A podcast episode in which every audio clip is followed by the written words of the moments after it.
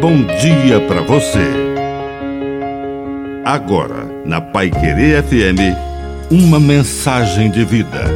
Na palavra do Padre Dirceu Reis. Vigilância.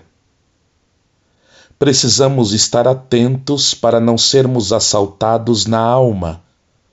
O inimigo de Deus espera a hora de nossa distração Podemos imaginar que fizemos tudo certinho até agora, mas, afinal de contas, não precisamos mais, por exemplo, participar da Santa Missa, fazer aquela confissão, porque estamos bem, a vida está normal.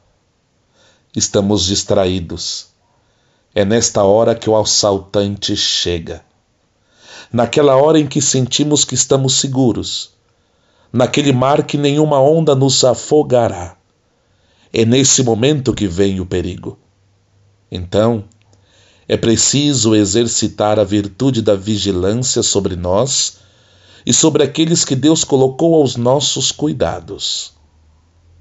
Vigilância e oração é uma sintonia perfeita.